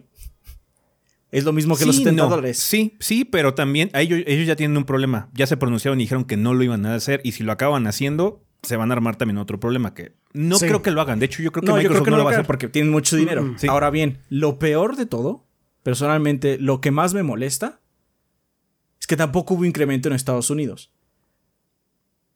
Estados Unidos es una. Es, eh, obviamente es un mercado muy grande. Y ustedes dirán, ah, no los vieron ahí porque les conviene más. Y sí les conviene. Pero Europa es el lugar donde más se compran PlayStations. No es en Estados Unidos. Y a ellos les dieron la bota fuerte. Porque si hay un territorio, PlayStation es Europa. Sí. Indudablemente. Ajá, o sea, aquí en México no nos toca muy chido, la verdad. Eso no es sorpresa para nadie, O espero. sea, que Sony nos trate con el pie no es novedad. Ajá. Sí, no, Está los le ha importado este, Latinoamérica. Que eso no nos sorprenda nunca. ¿Está culerísimo los mil pesos? Indudablemente está culerísimo. Porque aparte, si de por sí la región es mucho de Xbox, más ahora, por la misma razón, ¿no? No va a subir de precio. ¿Para qué me gasto 15 mil pesos? Porque es lo que va a costar ahora el Play. Si puedo comprarme uno al- casi a la mitad, ¿no? El S. Sí. Este. Pero los de Europa, hermano, esos están. Esos están. es- es- esa movida es la más jodida de todas. Porque Sí, sí, sí. el territorio número uno de PlayStation es Europa. Por mucho, ni Japón le se le acerca. Después va a Estados Unidos, indudablemente. Pero Estados Unidos siempre la pelea está cuello y cuello con Xbox. Ajá. Por eso no hay aumento en Estados Unidos. Porque están cuello, este, ¿cómo se llama? Cara a cara. Pero la traición está fuerte en Europa. Se siente muy gacho ahí. Ajá. Obviamente, este. Es este un aumento de por sí, como dice Ezequiel, que se pudo haber evitado. Pero además. Si hubieran sido inteligentes, yo me hubiera aguantado esta subida seis meses y aceleras el la producción de la consola Sí. Y nada más no le subes el Sí. precio. Punto. Sí, porque aparte tienen otras cosas en puerta. si voy a querer comprar el nuevo servicio de... Si quiero aumentar mi servicio de Plus, primero tengo que considerar si me voy a quedar o no en el ecosistema. También. Y pues mucha gente va a decir, no, porque qué tal si lo vuelven a subir? Porque aparte también la gente empieza a girar en estas cosas, ¿no? Al final del día el PlayStation ya va para los dos años, ¿no? Sí. Entonces... Es raro que un hardware de dos años de antigüedad suba de precio. Sí. Exactamente. específicamente en consolas, bueno, en, computadoras también. Entonces, no, eso está mal. En general, eh, es, una, es una movida muy de novato. Es que, tío, es que hay una respuesta bien obvia. Y es que aparte ya tienen una, una estrategia probada. O sea, la razón por la que la, generación del PlayStation 3 y la del Xbox 360 duró tanto es porque también en esas épocas estábamos en recesión. ¿Y qué es lo que pasó en esa época? Hubo dos revisiones de la consola. Dos. Físicas notables, porque de hecho hubo varios SKUs. De hecho, ya no estamos ahorita en el SKU inicial del PlayStation 5. Ya el heater es diferente. El drama que se ganó el año pasado, no, es que ahora el heater es diferente y entonces se calienta más la consola, que al final resultó ser pura mentira. Ya le sale más económico. El heater ya utiliza menos metal. Ajá. Obviamente, lo más caro todavía de la consola es la placa. Y el problema que tiene el PlayStation 5 en particular es que todas las partes son custom. Los Xboxes están armados de cosas que se pueden comprar en, al mayoreo o lo que sea. Quizás no tengan acceso a los, este, los usuarios normales, ese tipo de SSDs o lo que quieras, pero se pueden reemplazar porque están armados con cosas, excepto obviamente el heater y lo demás. El PlayStation es una placa, nada más, que está eh, fundida ahí, su SSD está fundido a la placa. Ah, entonces, por eso también resulta un poquito más caro y lo que quieras. Pero, eh, digo, la, estrategia ya estaba aprobada. ¿Sabes qué? En esa época también tuvimos recesión. ¿Y qué es, cuál, es, la forma de poder seguir garantizando tener ingresos de producto? Haz la consola más barata. Ofrece el mismo producto de forma más barata o si no lo puedes abaratar, por lo menos tú ahórrate la materia prima. Supongo que ahorita lo que afecta mucho es que, de hecho, los integrados ahorita están costando mucho. Lo que ahorita tenemos una crisis no es tanto de tarjetas gráficas. Por lo del crash del cripto, las tarjetas gráficas ya están abajo. Los que están subiendo de precio son los SSDs ahorita. ¿ah? Entonces yo creo que también hay un problema con esa situación. Pero de todos modos no es justificación para tener esta mala prensa. O sea, ni siquiera es una movida inteligente en el sentido publicitario. O sea, es que es muy absurda. Es así como, ¿en qué coño están pensando? Hagan otra cosa. ¿Sabes qué? En lugar de eso, agarra un poquito más de dinero y reinviértelo y empuja y empuja y empuja y empuja tu nuevo servicio para que tengas más suscripciones y así generes revenue. Es que aparte, o sea, como el, mejor ejemplo fue el de del Play 3. El Play 3 salió caro, banda. Salió muy caro. Estamos a 50 dólares. A 50 dólares nada más del precio original del Play 3. Ajá. El Play 3 salió como muy caro. Y el 360, obviamente, al inicio le estaba ganando muy cabrón. Con todo y el aro rojo. Con todo y el aro rojo iba adelante en ventas. Y porque era más barato. Este, porque era más barato, porque era más accesible. ¿Por qué? Si estamos en una época de recesión, como estuvimos durante la época del Play 3 y el 360, pues la gente no tiene dinero. Es que eso es lo más obvio del mundo. O sea, si, no hay, si no hay dinero moviéndose en el mundo, pues tú no tienes dinero como persona normal, ¿no? ¿Qué pasó? Al final, de hecho, PlayStation sí logró sacarle la ventaja al 360. ¿Por qué? Porque empezó a bajar de precio, porque empezó a ser más manejable para la gente. También, obviamente, la recesión se empezó a bajar también. Pero porque también había una opción atractiva de poder comprar la consola de Sony también. de hecho, me acuerdo muy bien en esos primeros años del 360 y los últimos años del 360, este, la, conversación bajó mucho de tono. Había igual como ahorita una guerra de consolas muy frenética. Pero cuando la gente empezó a tener todos los sistemas, pues bajó porque, ah, sí, pues yo puedo jugar donde sea, ¿qué importa, no? Este. Y fue porque una, de las eh, cartas fuertes de Sony en esa época fue sacar juegos chingones, pero la otra fue hacer la consola más manejable, más barata, más fácil de obtener. Esto es el otro lado. Básicamente es el otro de la estrategia. Seguramente tienen ahí en sus miles de gráficas y todo, este, la razón por la que lo hicieron debe tener sentido para ellos en su junta de inversionistas. No es una decisión este, vamos a decir, hecha la ligera, entre comillas. Pero esa gente que tiene todos esos también se puede equivocar, porque son gente. Y a veces la visión de decir es que la gente lo va a comprar no importando qué, arrogancia, porque pues eso es arrogancia, también pasó con los 600 dólares del Play 3, hace que digas, bueno, pues la gente va a aguantar 50 dólares. Y a, veces esos 50 dólares son lo necesario para decir, no, me voy a ir con la competencia. No, no lo voy a comprar, gracias. No, ya no me interesa. No. O sea, hay muchas justificaciones que puedes dar por esos 50 dólares extras que hacen que te alejes, a pesar de que seas eh, un territorio asegurado, como en el caso de Europa, ¿no?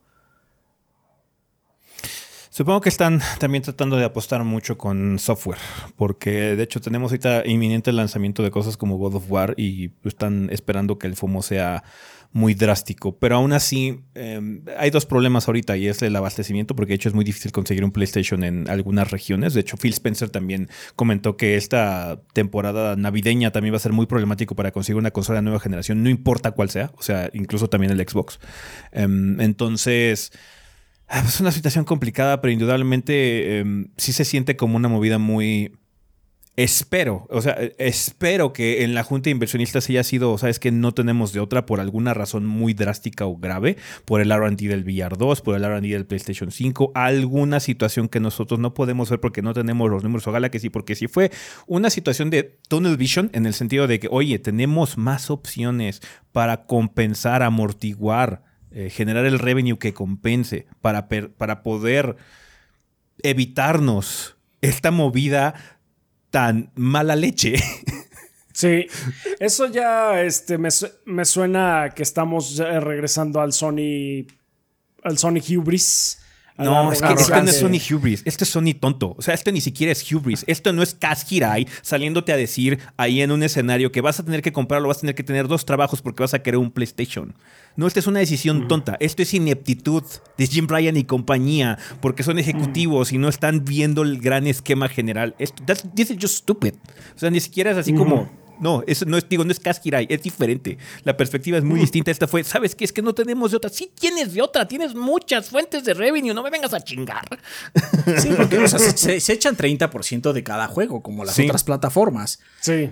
Entonces, lo que haces es atractiva tu plataforma para que compren en ella.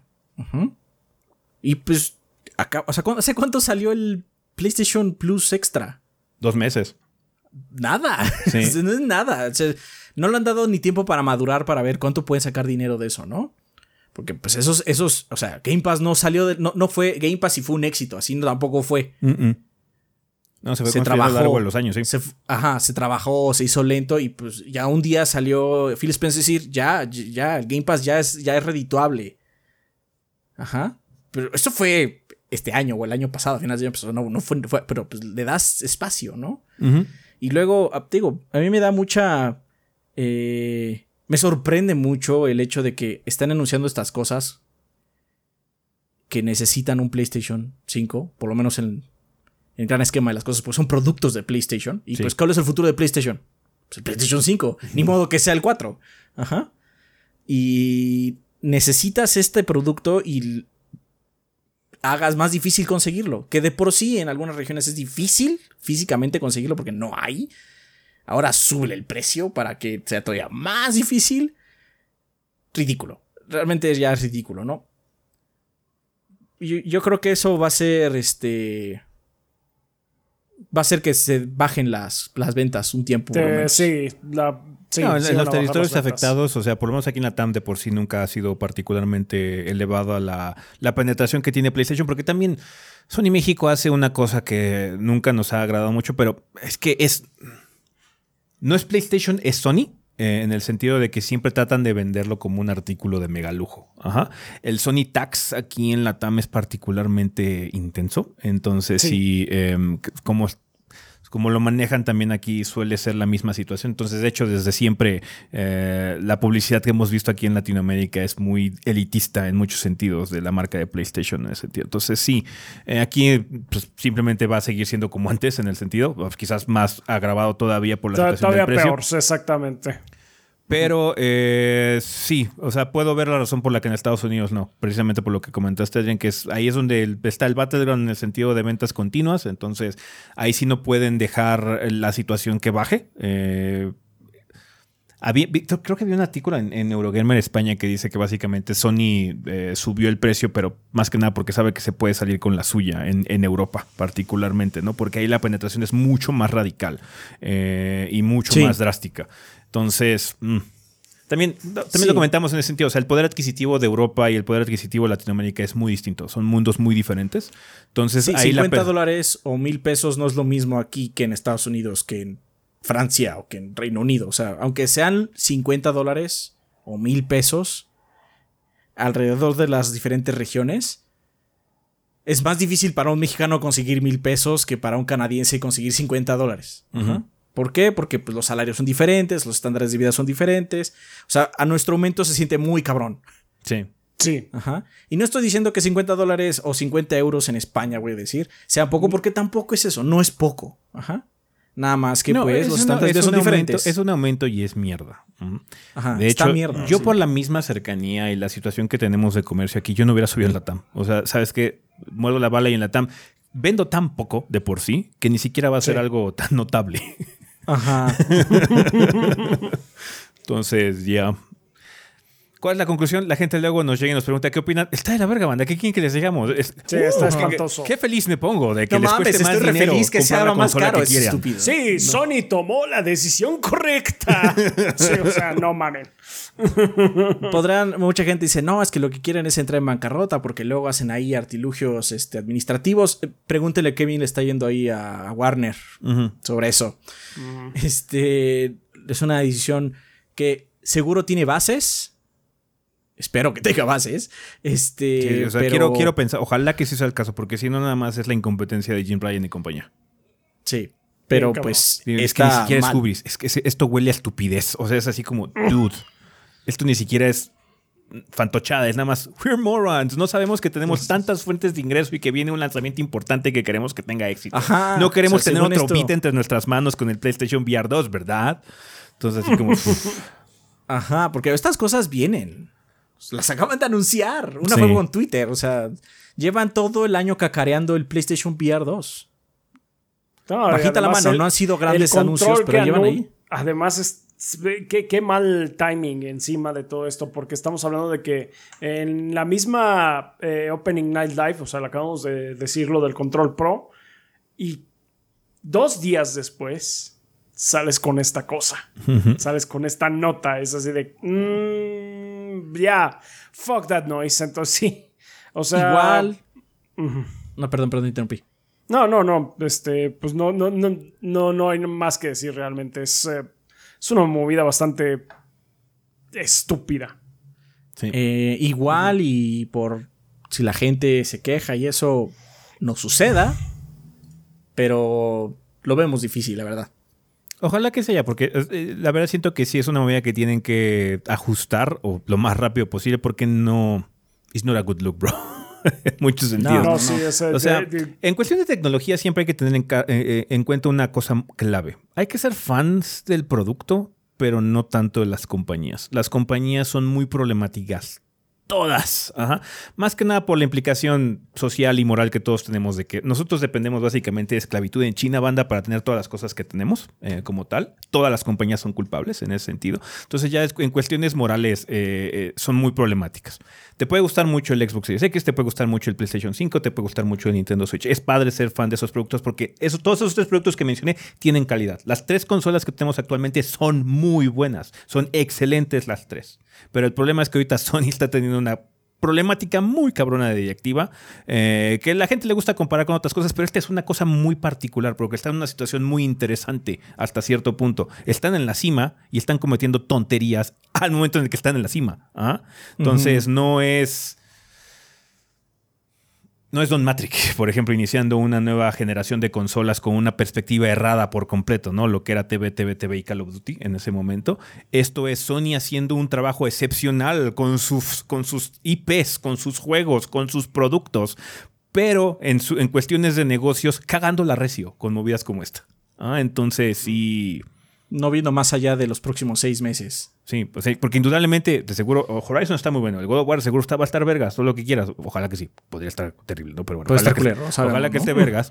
Y están trabajando, el software lo están haciendo genial, son juegos imperdibles, son juegos muy chingones, pero en cuestiones de management están fallando muy cabrón en este sentido porque no están viendo, como dice Adrián, la big picture, no están viendo el futuro. En seis meses tenemos un lanzamiento muy importante que depende de esta consola. Ajá, entonces... Sí, que por sí ya es un producto de lujo. O sea, ya no, o sea, 500 dólares, 500 euros o 14 mil pesos. No, no, es, no es nada. No es así como dinero de, de tirar, de tirar así de, de, de fin de semana, ¿no? No me Es- es una sorprendería. lana. No me sorprendería que el VR2 costara más que la consola. De hecho. O sea, es- estamos en ese Como nivel. están las situaciones, eh, como va la situación, para allá va. No podemos actuar sorprendidos si eso es lo que termina ocurriendo. Porque, o sea, lo mínimo. Ahorita la consola más barata es la digital, ¿no? Que cuesta 400 dólares, ¿no? Eh, no me acuerdo cuánto cuesta digital en dólares. Sí, 400. 400 dólares, ¿no? Yo estoy Va a pensando. subir a 450 euros. Euros. En Estados Unidos siguen 400 dólares, ¿no? Yo estoy pensando que el VR va a salir mínimo a esos 400. Mínimo. Por la tecnología que están parloteando de las pantallas y todo ese desmadre. Entonces, sí, así como. No. No, O sea, no, haces más difícil esto. O sea, Sí. No, terrible, terrible, terrible. Así como, wow. Wow. Wow, wow, no me imaginé que pudieras cagarla tan recio, pero tan recio. Entonces, pues sí. Pues Jim, es Jim Ryan. O sea, claramente él es un hombre de dinero, Sí. pero no ve que en videojuegos, como en. O sea, no es lo mismo. A menos de que seas iPod, bueno, más bien Apple. Yo no tengo un cierto apego por mi celular en el sentido de marca. Me gusta mi celular porque tiene mis cosas. Pero si el día de mañana me dicen esta otra marca es muy chingona, este, voy a ir a ella, no nada más. quiero un celular. No, No, eh, quiero. aplica lo que te digo. Hay que ser fan del producto, más no de la marca, más no de la compañía que esté detrás. En ese sentido. Ah, me Pero en gusta mucho mi celular, videojuegos- sí. Pero en videojuegos, la gente se casa mucho con sus marcas, con sus ideas, ¿no? Y Jim Ryan no se da cuenta que el karma tiene que ver mucho con eso. Sí, Si rompes ese karma, rompes esa, esa relación tenue que tienes con tu consumidor, lo pierdes, pues muy posiblemente para siempre. Dependes de que los otros, dependes de que los otros lo hagan peor. Ah, de- ajá, depende de que los otros Sí. hagan peor. Y eso es una muy mala estrategia porque Sí. puede pasar, pero puede no pasar. Y de hecho, lo que pasó ahorita, o sea, subió esto cosa y los dos, Nintendo y Microsoft, salieron a decir: no, no va a subir. no va a Ajá. subir. Y ya, o sea, el Switch no tendría por qué subir porque es una consola viejísima, ¿no? Pero no importa, es el hecho. Lo Sí, dijeron sí, porque sí. lo tienen que decir. Aprovecharon el momento porque es lo más inteligente de. Entonces, Por supuesto la que va a subir. Claro que sí, la tuya cuesta como dos pesos hacerla. Vete de aquí. Pero e- ese no es el punto. El punto es que aprovecharon el momento y lo hicieron. Como lo hizo Sony. Sony también aprovecha cada rato. 2.99, la era del Play 2. Ujú. O sea, también abres la oportunidad para que la gente haga eso, o tu competencia en este sentido haga esto, ¿no? Así como, bien, bravo, felicidades, bien hecho, Jim Ryan. No, no te fijaste, o sea, nada más por ver que si la curva iba a llegar al número que tú querías que llegara, ¿no? Sí. Entonces sí. Vale, pues bueno, banda, yo creo que con eso podemos terminar eh, este tema de la semana, que indudablemente es una situación muy lamentable. Eh, no sé cuándo vaya a ponerse en efecto esta subida de precio. Mucha gente nos estaba comentando que van a comprar su consola lo antes posible porque realmente quieren la consola, porque les digo, el producto es muy bueno.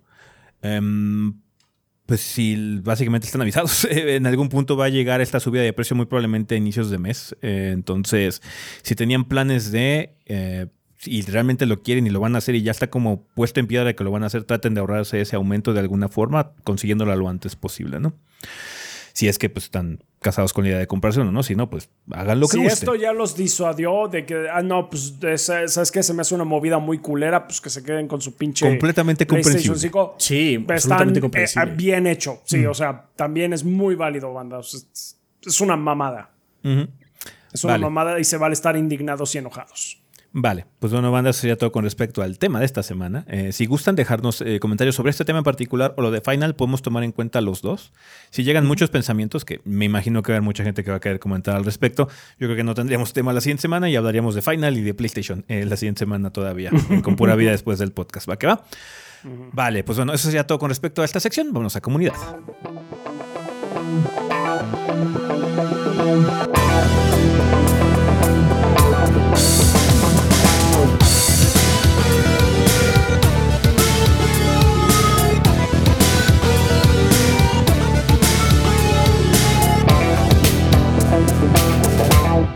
Y bueno, banda, pues ya estamos aquí en la sección de comunidad, que va a ser una comunidad bastante cortita, porque nada más vamos ahorita a atender a todos nuestros Lord Bombones, nuestros patrocinadores oficiales del podcast, que bueno, como ustedes saben, son todos nuestros Patreons que donan 20 dólares o más durante el mes correspondiente. Muchas gracias por todo el apoyo que nos han dado, banda. Ya vamos a pasar al mes de septiembre, entonces agradecemos también a toda la gente que se vaya a quedar con nosotros eh, durante ese mes apoyándonos en Patreon o en Twitch o también aquí en YouTube, que la gente también se puede unir y suscribirse ya de forma económica y pues con ese dinero nos apoyan también al canal. Entonces, muchas gracias a toda la gente que se ha animado a hacerlo, pero ahorita, pues bueno, corresponde eh, reconocer y ver que nos mandan nuestros Lord Bombones, nuestros Patreons de 20 dólares. Rafa, ¿quién patrocina el podcast durante el mes de agosto?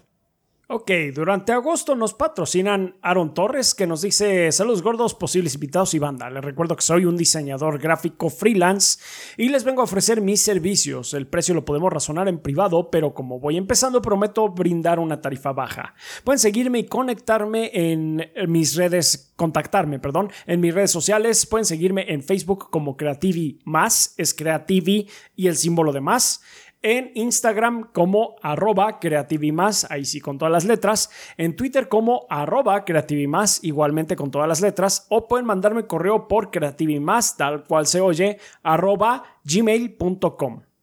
Pregunta semanal, ¿qué prefieren gordos? ¿Cricri o Topo Gillo? Saludos. O sea, Cricri tiene más versatilidad en las canciones.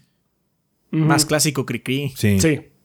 Pero, Sí, sí, pero, Nightmare Fuel, Topollillo. Topollillo. Nightmare Fuel, Topollillo. Sí, supongo que Nightmare Fuel puede llegar a ser Topollillo. Pero sí, no, Cricri, I feel he's better. Sí, es Sí. un súper clásico. Sí, sí, sí, sí. Muy bien, pues ahí está, gracias Aaron.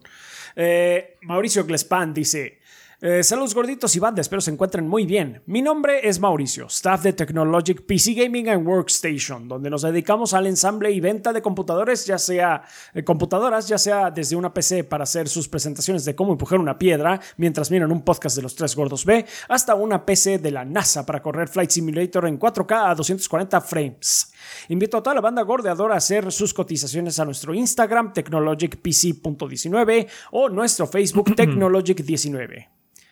Eh, cualquier persona que venga de parte de la banda gordeadora y lo mencione al hacer la compra de su PC se llevará gratis un periférico para su nueva PC o 100 pesos de descuento en el servicio de limpieza preventiva y cambio de pasta térmica. Radicamos en la Ciudad de México, pero hacemos envíos a todo el país. Muchas gracias por el espacio gorditos y recuerden mantener limpias sus PCs. Mucha suerte con el proyecto. Muchas gracias, Gracias. Mauricio. Gracias, Mauricio. Mucha suerte. Unexpected Keys nos dice: Buenas tardes, gordos. No en Patreon, seguidor desde su reseña de New Super Mario Bros. Wii, creo. Volviéndome a Patreon para hacer dos cosas. Uno, agradecerles a ustedes por iniciar y desarrollar un proyecto tan entretenido y soltarlo al mundo de manera gratuita, así como a la banda que ayuda a hacerlo crecer por más de 10 años. Dos, promocionar mi canal de YouTube Unexpected Keys, donde hago con teclado covers muy sencillos de casi cualquier canción que considere de- divertida de tocar. Este mes estaré subiendo canción nueva todos los viernes para quien le interese darle una checada. Gracias gordos y gracias panda. Esta semana, eh, el cover de esta semana es Sweet Dreams Eurythmics. De Eurythmics. The Eurythmics. De Eurythmics, perdón. Sweet Dreams. Ujú. Muy bien, muchas gracias, Perfecto. Unexpected Keys. Consultorio de Dientes Limpios nos dice: Hola gorditos y banda. Así es, gorditos. Siempre andamos pendientes y por eso les traemos limpieza a mitad de precio para la banda gordeadora de aquí a que sean las entrevistas para el episodio 500. Además, banda, como que nadie identificó el juego de Journey en nuestra mecánica, regañen los gorditos. ¿Cómo, cómo se atreven? Va, Rafa, diles, tú diles. How dare you? Eso es todo lo que voy a decir.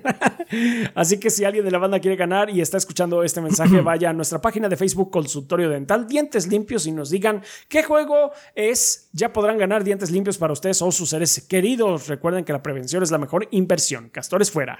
Muchas gracias, consultorio de dientes limpios. Eh, Rulon Kowalski dice 89 podcasts más. Tengo miedo, no lo voy a lograr a tiempo. Al menos si este es medio podcast, voy a tener una semana más para acercarme a la meta. Sí la tuviste. Sí, la tuviste, Rulon Kowalski. Estoy cerca del turbio final del 2020. Kid ya no tardará mucho en su serie de Kidzona 5. La nueva generación está a la vuelta de la esquina y Cyberpunks se ve como un gran juego para cerrar el año libre de ningún problema. Saludos. Oh, sí, qué cosas. Qué inocentes éramos en esos ayeres. Así es. Qué cosas.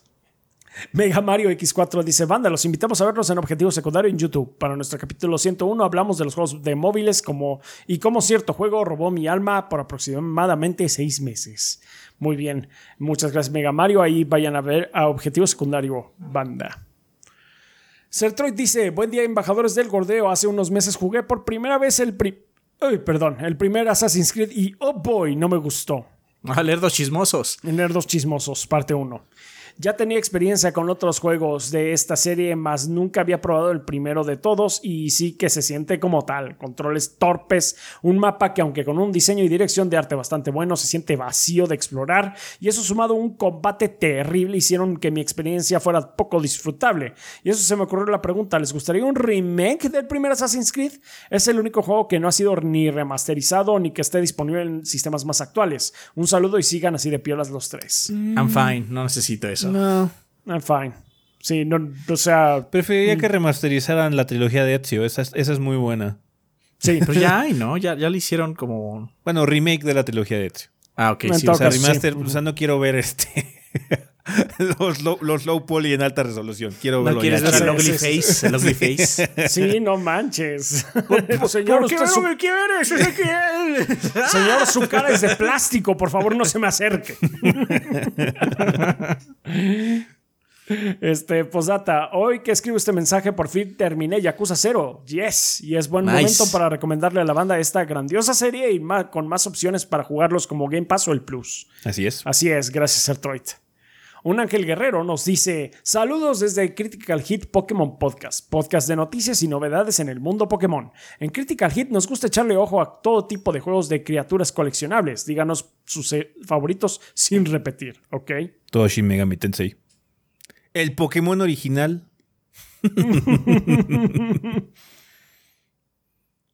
No, soy de coleccionar cosas así. Sí, es que así tampoco de, de coleccionar. Rafa la tiene fácil, puede decir Digimon. Ya, pero I'm not gonna say it. Podría decirlo, pero no lo voy a decir. Podría decirlo, pero no lo voy a hacer. Entonces, pues sí, ahí está. Supongo que los de Shin Megami Tensei, los personas. Este, pues ahí está. Guillermo Contreras dice: Hola gorditos, no sé cómo chingados le hicieron tal vez no estemos preparados para entenderlo, pero el resultado ahí está y estoy eh, orgulloso para patrocinarlos, por lo que no puedo dejar escapar esta oportunidad de felicitar a ese y Adrián por evitar una vez más que Rafa asistiera al Evo de este año. de nada, banda, de nada. Siéntanse orgullosos, vayan por unas quecas árabes o lo que sea, lo lograron. Hasta el dios modo que diga otra cosa y sigan con este récord. Saludos gorditos. De nada, de nada. Ya, thanks. Super proud. Super sí. proud. Sí. El mayor logro del proyecto. Dios. That's a low bar, pero bueno. este, también nos patrocinan eh, Tigre Negro, Shadow Ryujin, Bell Cirque, Andrés el Pelúo Gamer, Axel Nator, Rohan Saleta, Miguel Ángel de Riquer, Miguel Mario, Bleeding Beetle, Samstark P, Miguel Iscoa, Mr. Fly 21, Blue Nacy, Kionashi, Mapachito Sarnoso, Benjamín Vázquez López, Diego Monroy Fraustro, Mario Montenegro, Carlos Obed Ventusini, Eric Centeno, Bubblegummers, Pedro A. Ramírez A, Eric Heredia Olea, Gazde, Cecilio Piedra C, Mugiwara no Cronos, Hideiki, Luis Ramírez, Armando Sánchez, Denis Flores, Nefog, Esvin Zamora, Carótido y Esteban Meneses. Muchas gracias a todos nuestros Lord Bombones que son nuestros Patreons que nos apoyan con 20 dólares para arriba, eh, que hacen posible que Adrián y yo estemos aquí viviendo del proyecto. Eh, también les queremos dar un agradecimiento a todos nuestros Patreons en general, que con cantidades tan manejables como un dólar al mes o 30 pesitos, lo que se pueda, este, pues nos ayudan mucho también. Nos, ya saben que es como invitarle unos chocorroles a Adrián o un café para, para mí. Eh, son, es muy apreciado también su, su apoyo. Eh, también les queremos dar gracias ahorita a los que nos están viendo en el eh, stream en vivo en, en YouTube.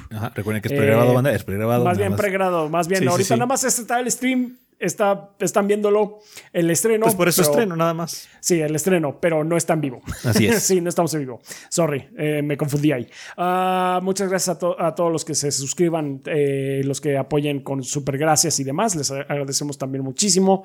Eh, y también les queremos dar un agradecimiento a nuestros suscriptores de Twitch, que pues ahora sí, esta semana estuvo, ya iniciamos finalmente la serie de Bloodborne estuvieron ahí acompañándonos en el Opening Night Live de la Gamescom. Eh, y también, eh, a pesar de que tuvimos unos problemillas técnicos ahí con Saints Row, pero pues también estuvieron ahí entretenidos, viendo a Adrián hacer pura, pura tontería, puro desmadre.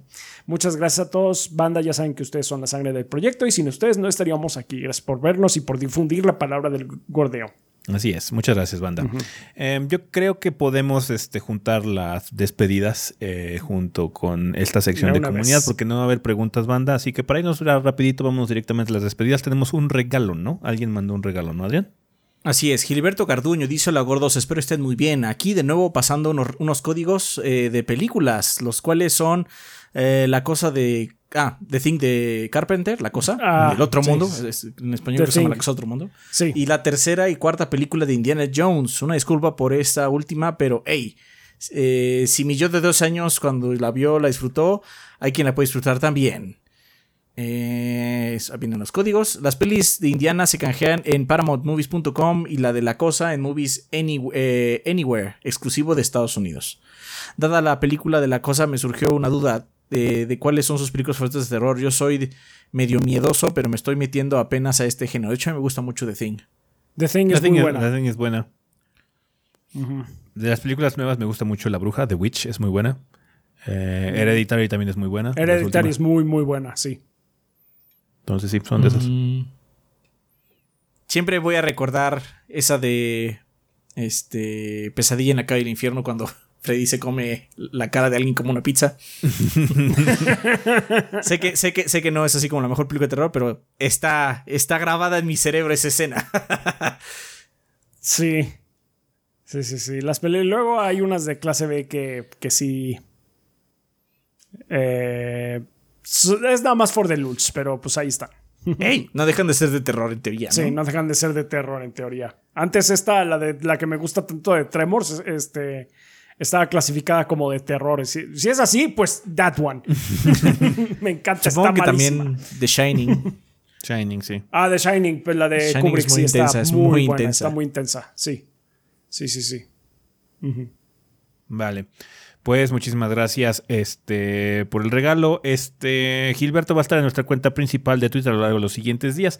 Pues no, ya vamos a terminar este episodio, banda, este medio episodio. Nada más que recordarles que tenemos redes sociales. Nos pueden encontrar como Tres Gordos Bastardos o como Tres Gordos B en Facebook e Instagram. También nos pueden encontrar en Twitter como TriChoviB. Si no tienen, tenemos nuestras cuentas personales, que es Chovy el Rafa, Chovy Adrián, eh, S, Chovy Gris, Cinética Sami, Kitty, bajo de G, por si quieren platicar con alguno de los miembros del staff de forma directa. Eh, muchas gracias, banda, por el apoyo en Patreon, por el apoyo en Twitch, por el apoyo a través de compra de productos en la tienda. Eh, muchas gracias por escuchar también la versión en audio de este programa y un saludo a toda la gente que estuvo aquí con nosotros en el estreno de este episodio en YouTube. Eh, entonces, pues sí, muy, muy, chingón manda que estén aquí con nosotros. Ojalá se hayan divertido, a pesar de que nada más, nada más haya sido medio episodio en esta ocasión. Vale, eh, pues bueno, ¿tenemos algún tipo de pensamiento final? Mm, chequen todo el contenido que estuvimos sacando, banda. Sí. Sí. Sí, chequen todo el contenido que estuvimos sacando, banda, y que vamos a sacar esta semana también. Entonces, va a haber muchas cosas también en estos días. Vale, pues en esta ocasión terminamos el podcast un poquito antes de lo normal, pero eso sería todo por este episodio. Nosotros nos vamos. Bye. Bye. Bye.